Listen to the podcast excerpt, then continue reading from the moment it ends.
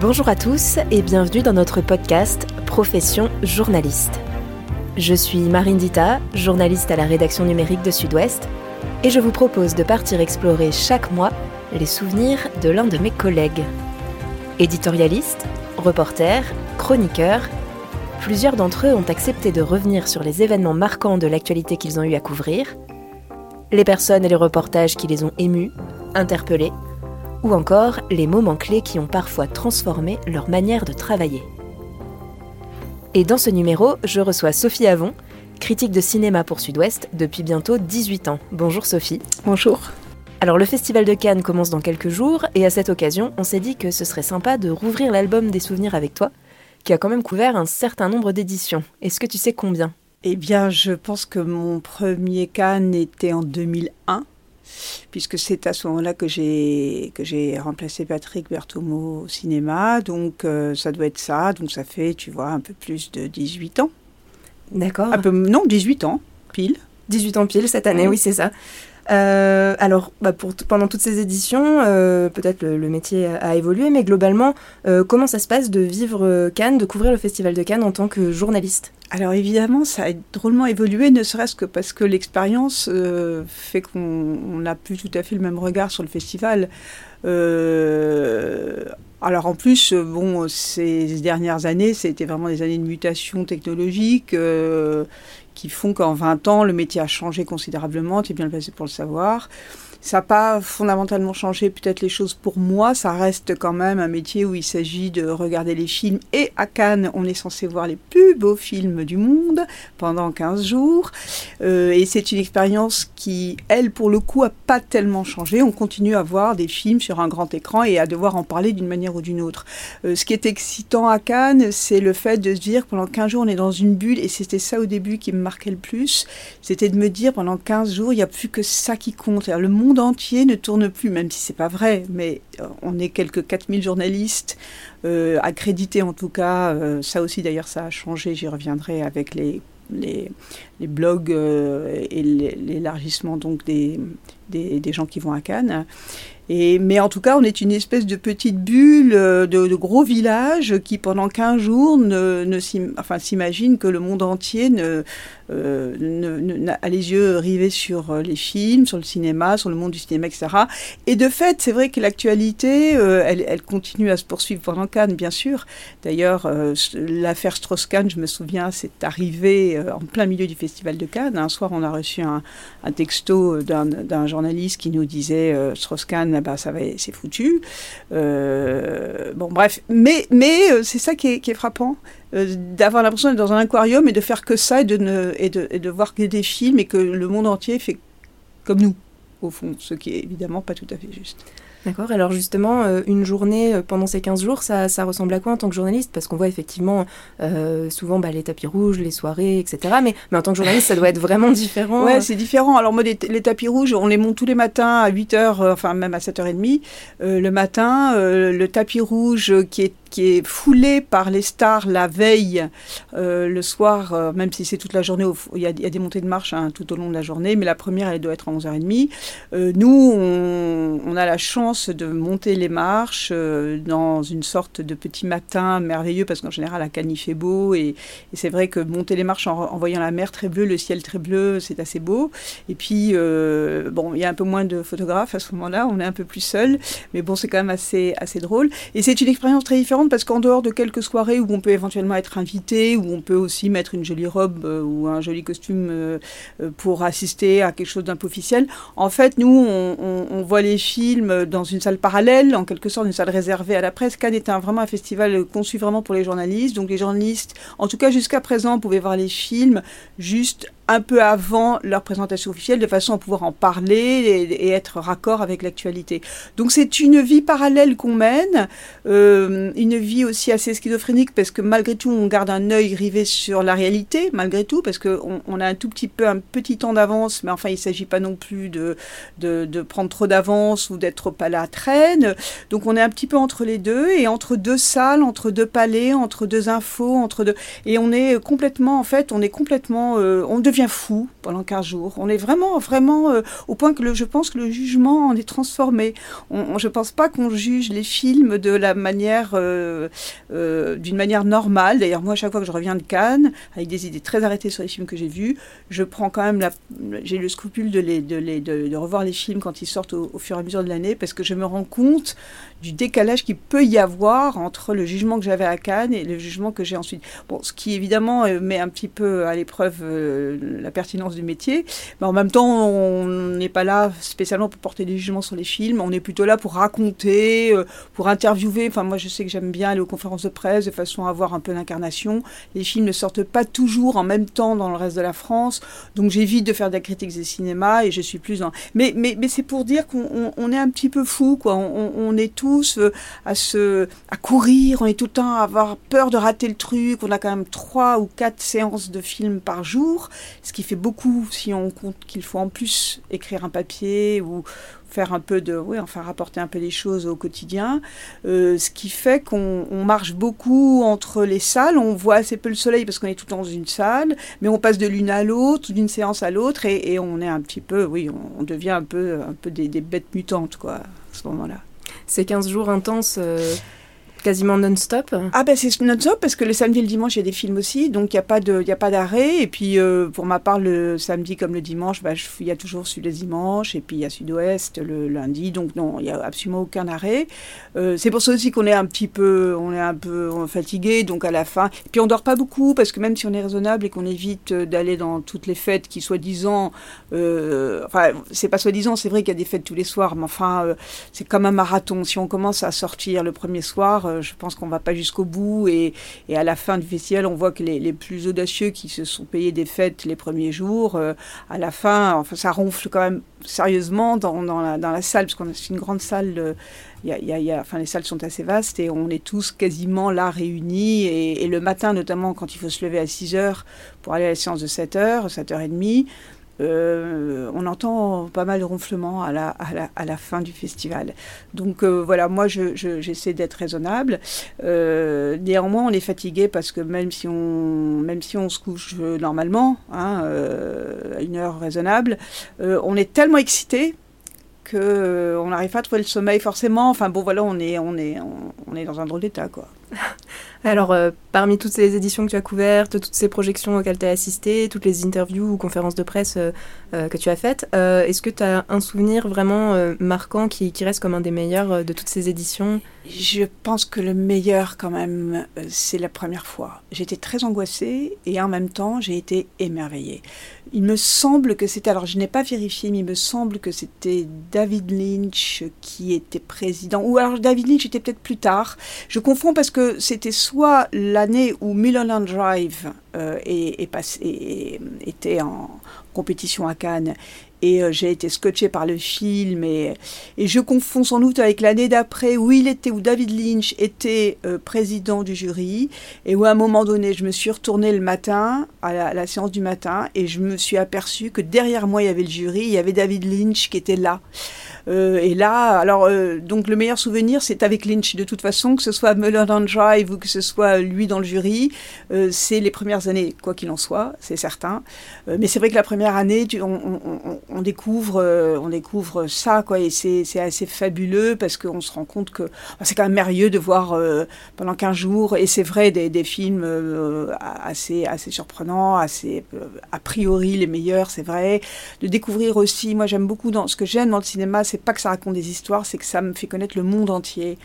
évidemment, c'est une exploration de sentiments, évidemment, c'est il y a des histoires merveilleuses, évidemment tout ce qu'on veut, il y a de la mise en scène, des choses comme ça, mais on a là, on a les portraits des pays et à Cannes, comme il y a des autant de, enfin très souvent des, évidemment des films américains, des films européens, mais aussi des films asiatiques, énormément de films japonais, énormément de films coréens, énormément de films chinois.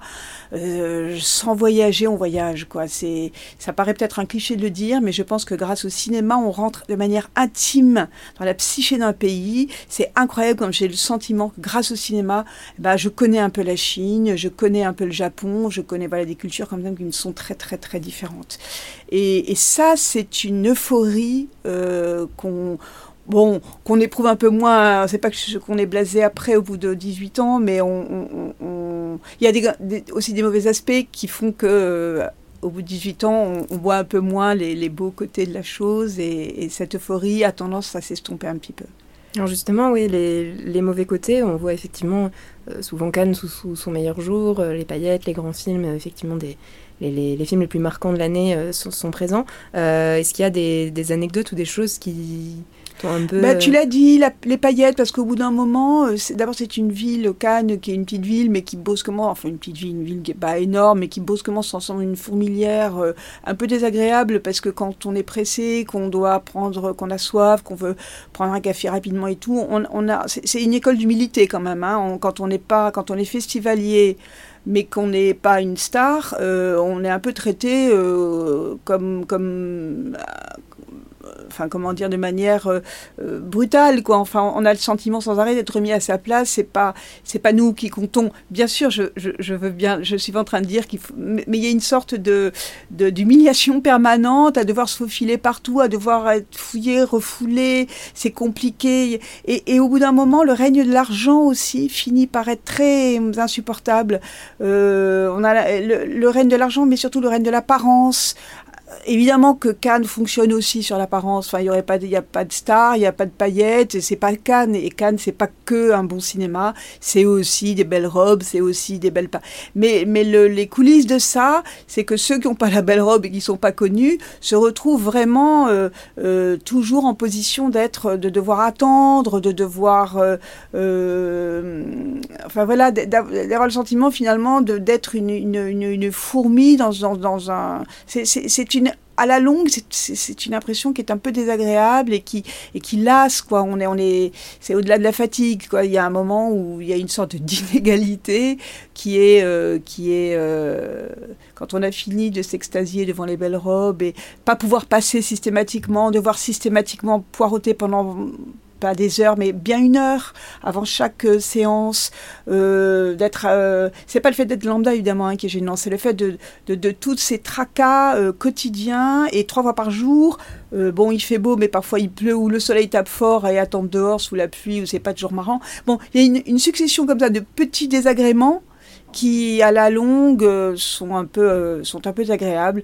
Euh, et puis oui c'est ça c'est le, fait que tout est augmenté les prix sont tout est plus cher tout est donc au bout d'un moment on en a marre on a envie de dire bon écoutez ça va quoi on, est quand même on reste des, êtres humains, euh, parlons-nous normalement. On, se fait vraiment jeter facilement.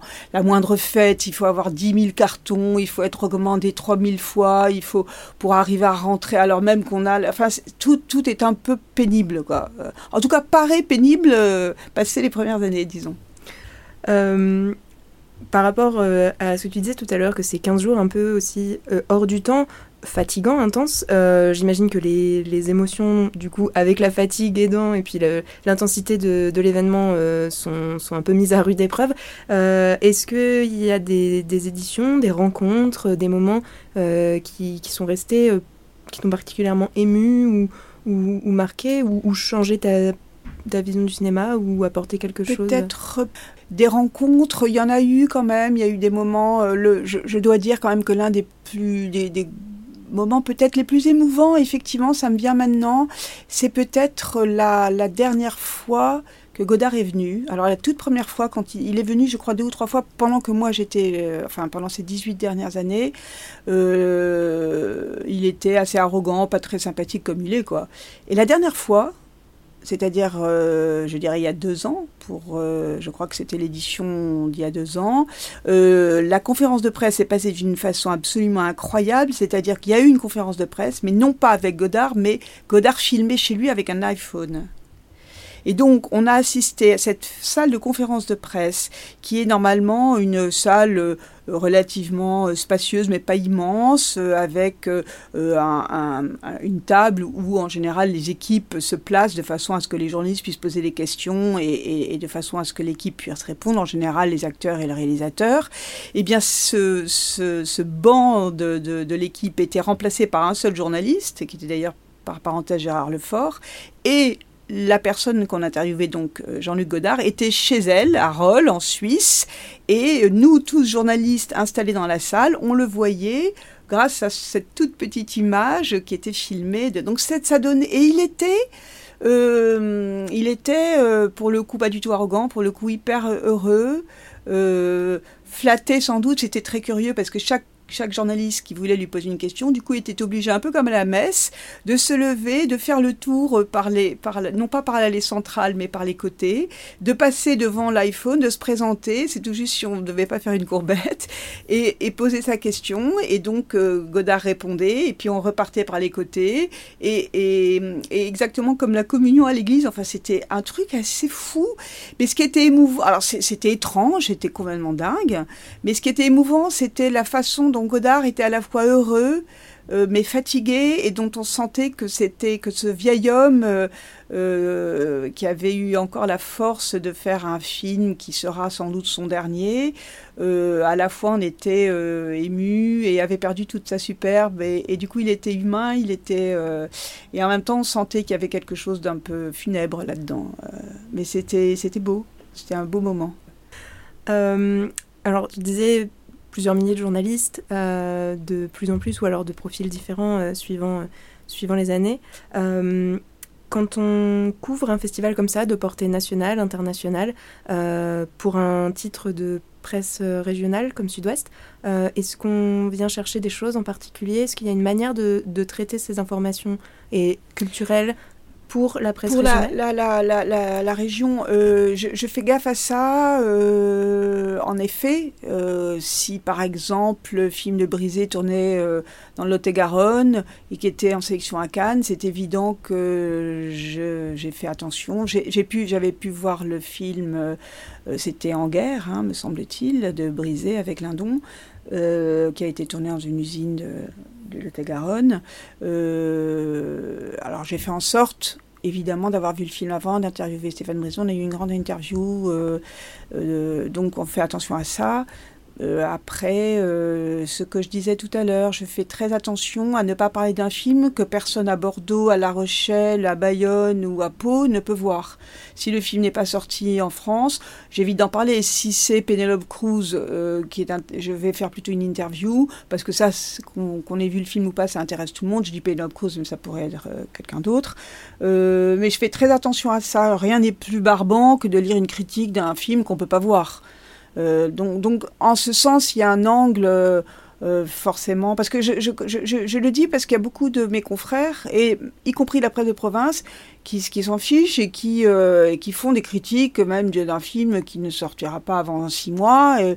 Ils y vont quand même, ils sont, ça leur est égal. Moi, je ne veux pas faire ça, j'ai envie de rester... Euh, je me dis que c'est pas parce qu'on habite quelque part qu'on a spécialement, euh, qu'on est un être humain différent, mais en revanche, qu'on puisse, euh, qu'on puisse être en interaction avec ce qu'on lit, qu'on puisse avoir, voilà, lire une interview si on peut pas voir le film, ou lire une critique si on peut pas voir le film, c'est quand même un peu embêtant. Bon, c'est des, choses comme ça.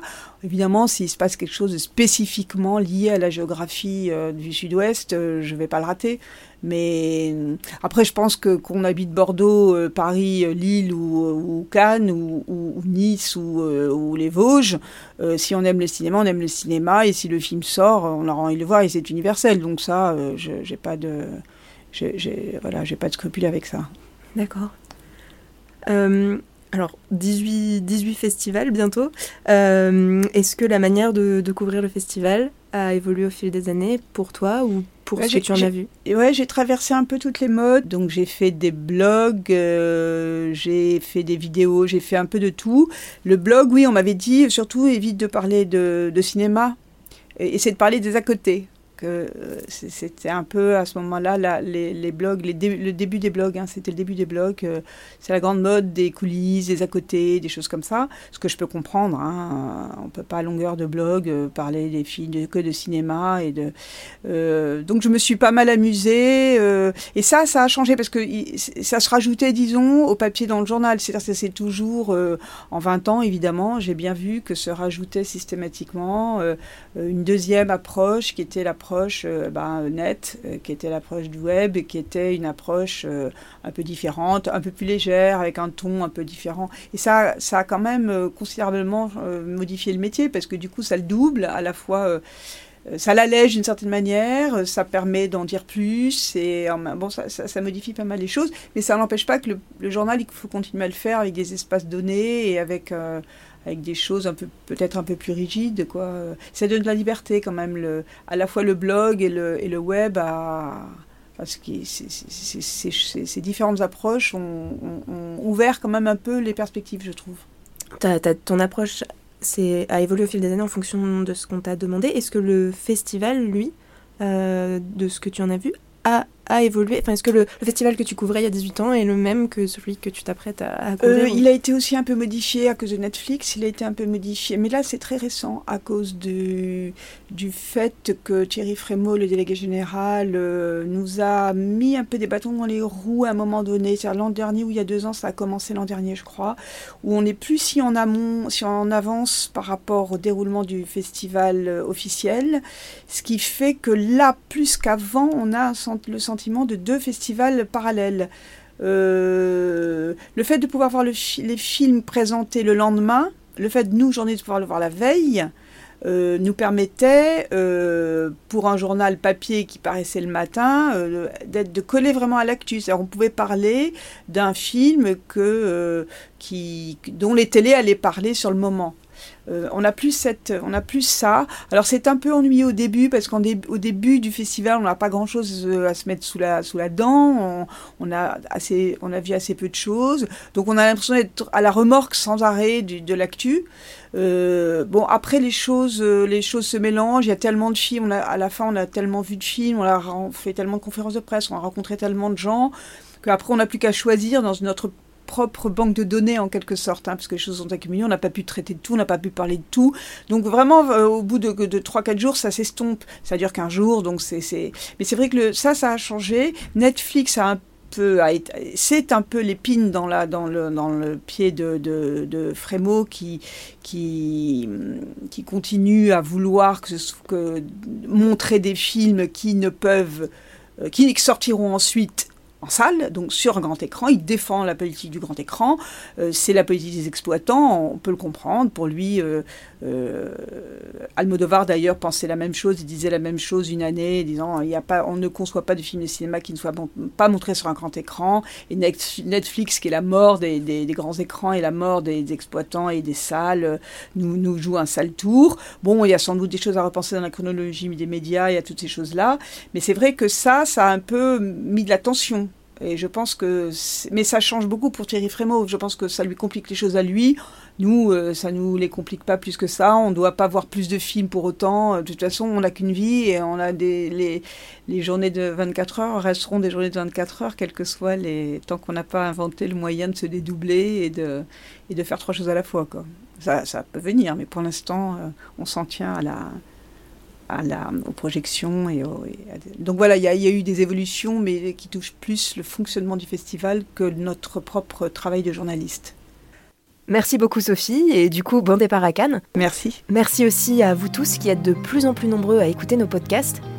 N'hésitez pas à nous envoyer vos remarques, vos avis ou vos suggestions pour nos prochains numéros à podcast@sudouest.fr. Retrouvez tous nos épisodes sur sudouest.fr et pour ne pas manquer les prochains, abonnez-vous à Sudouest sur Spotify, iTunes ou Google Podcast. À bientôt!